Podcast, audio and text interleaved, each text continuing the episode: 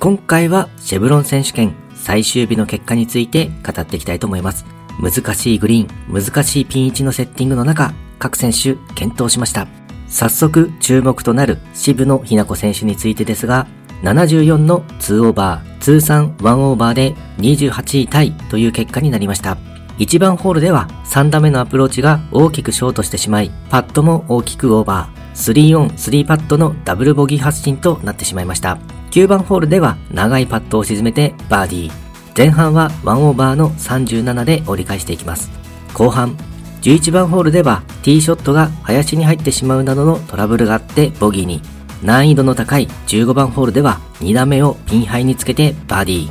16番ホールでは短めのパワーパットを外してしまいボギー。2バーディー2ボギー1ダブルボギーというプレー内容でした。プレーを振り返ってはスタートが良くなかったのでなかなか流れに乗れなかったとコメントしており来週に向けてはまた切り替えて頑張りたいと意気込みを語っていました。スイング改造中こともあってなのか、ショットがまだ安定していない感じでしょうか。あとは左手のテーピングがまだ外れていないので、その影響も気になるところです。次戦はまた元気な姿で、笑顔のプレーで活躍をしてほしいですね。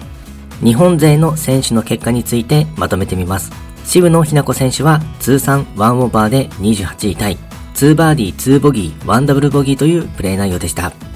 畑岡奈紗選手は通算2オーバーで37位タイ、5バーディー5ボギーというプレー内容でした。最終日、イーブンの成績はよく検討できた方なのかなと思います。ただ本人の中でスイングの感触も安定していないようで、ショットのブレも大きかった感じですね。うまく調整し、また来週に活躍をしてほしいです。そして古江彩香選手は通算6オーバーで52位タイ、バーディーなしの3ボギーというプレー内容でした。惜しいバーディーパットもあったり、ナイスパーセーブなどの好プレーもあったのですが、なかなかバーディーが取れずとなってしまいましたね。そして西村優菜選手は通算8オーバーで56位タイ、3バーディー5ボギーというプレー内容でした。バーディーが2つ先行して良い流れだったのですが、その後に流れに乗り切れずでボギーも増えてしまいましたね。ショートゲームやパットが良かったようなのですが、ショットが不調で苦労していたようです。また、次戦はウェイティングの1番目ということで、まだ出場が確定ではないため、マンデーに出場する予定になっているようです。連戦が続いてしまうので、体調に気をつけてほしいですね。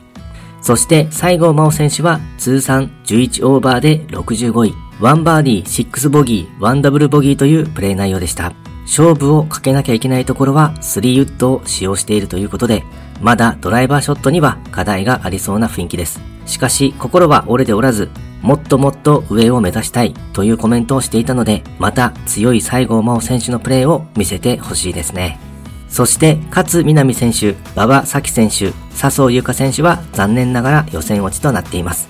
最終日、グリーンがとても難しく、またピン位置も厳しいところにあったようで、スコアを伸ばしている選手はそれほど多くない状況でもありました。